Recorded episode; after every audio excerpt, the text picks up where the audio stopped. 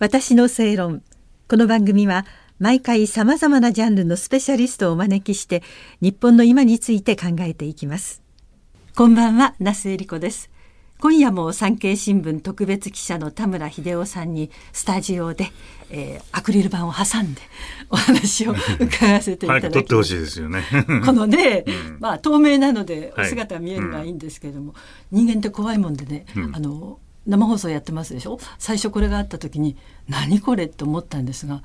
そのうちなんか当たり前のように思えてあそうですね。コンビニもそうですよね。どこもね。そうですよね、人間って慣れるの早い、早いですね。ね、いいんですかね、うん、こんなにこう慣れてしまって。慣れこれも考えものだとは思いますけどね、えー、やはりどっかでこうこういうかと例えば透明であってもね、はい、仕切りがあるっていうのはやっぱりなんとなくねうん、安心感もあります、ね、私も、まあ、例えば年頃の娘がいましてね、はい、それで、あの、まあ、こういうこともあるからっていうんで、あの、仕切り板というか、ついたてをリビングのところへね、えー、置いたらね、はい、やはり親子のコミュニケーションがおかしくなったってね、娘にも散々今ね、も文句言われてるんですよ。お父さん余計なもの買ったとか。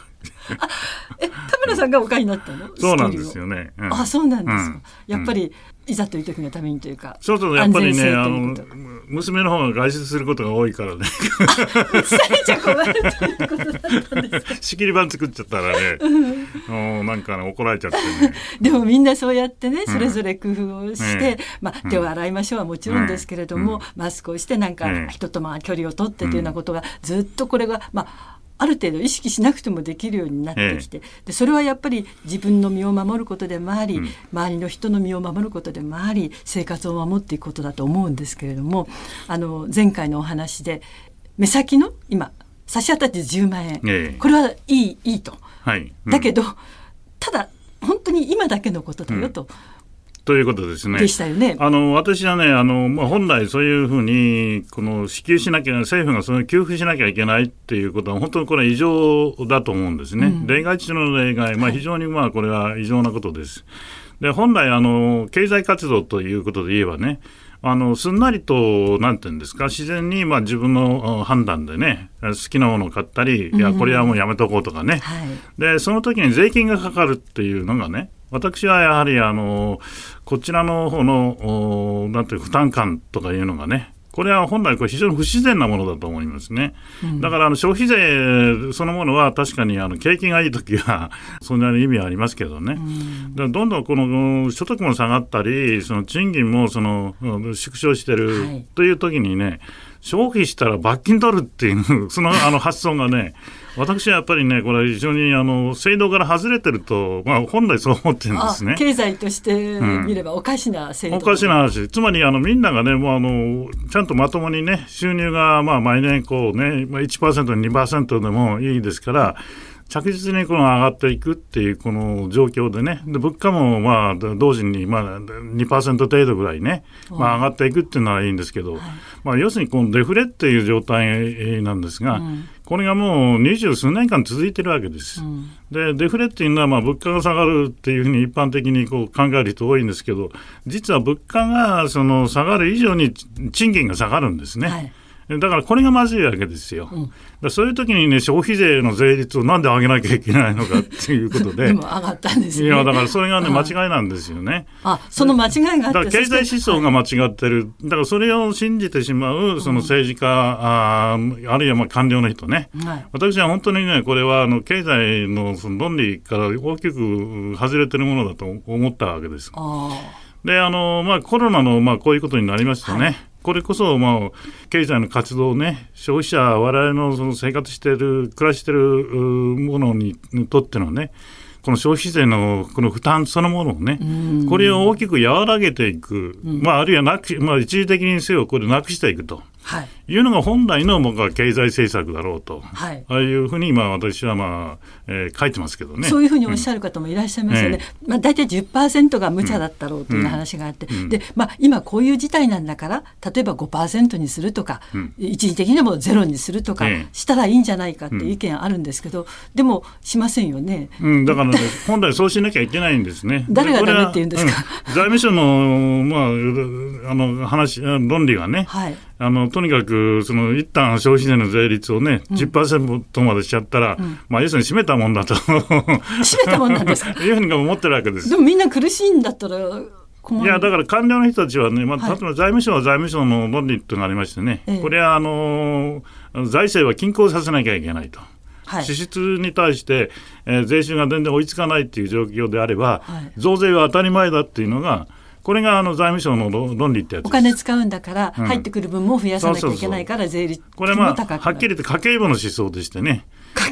まあ、最近はまあ男性がもう家計を握ってる場合は ある、あるいはね、女性の方が、まあ、あの稼ぎ柱っていうご家庭もあるんでしょうけど、いずれにしても、その家計簿を握ってるものが、うん、これがまあ財務省のお役人というふうに考えてもらった方がいいですね。はい、でその人たちはもうとにかくその我が家つまり財務省というのはこれ確認してるんだから。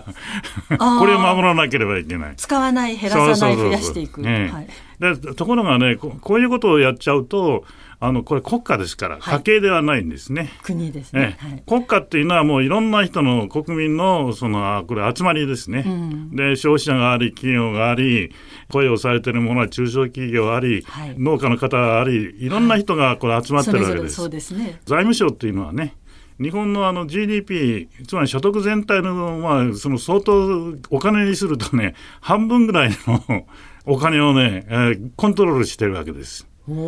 でそこはですよ、うん、要するに緊縮が緊縮がやらなきゃだめだ、増税しなきゃいけないとこうなると、うん、これ、経済は確実にこれ死んでしまいます。だからその日本の経済だけが先進7か国とか言いますよね。うん、でもどんじりなんですね。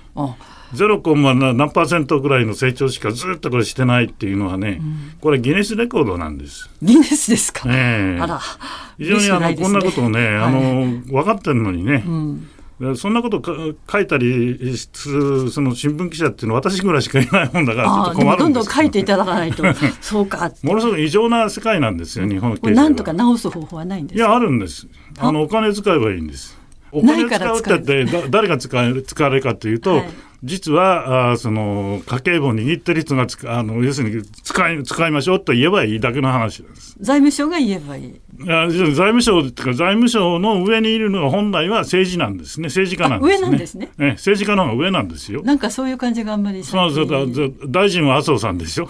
ああそうですね。それで総理大臣がもっとこれはね実権を持ってるわけです。はい。である国会がありますね、はい、野党を含めて、うん、だから政治の方でそのきちんとまあそういう決意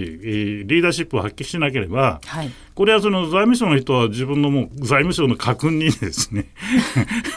まあ、そういうものなんですね、立場上ね。それはそうなんですよ、はい、だからそれを動かさなきゃいけない、そういうこと、だから政治しかそれはできない話です。でもし、ね、こんな話しなきゃいけないっていうのは情けないですよ。本当に情けない。アメリカのトランプ見て見てからなさいと、はい、真っ先にこれ大変だと、うん、じゃあ直ちにもう3兆ドルね、うん、えー、お金、政府がお金出しますと。どんとやったでしょ。でまだ足りないってもっとやろうってまたこうあ、うん、経済の専門家でいらっしゃる田村さんから見ていると、うん、今の政治というのがとてもうまく経済面では機能していないと。全くででできてない、つまりあのお役人、まあ、特に財務省の人のね、その財務省の家訓にも縛られてるっていうことです。あ国民の方を向いてないんじゃないかっていうことでしょうね。あいやあの今お話にありましたトランプさんみたいにボンとお金出すというね、その今度は海外のその経済ということで、次回お話を伺わせてください、はい、ありがとうございました、え産経新聞特別記者の田村秀夫さんにお話を伺いました私の正論お相手は那須恵理子でした。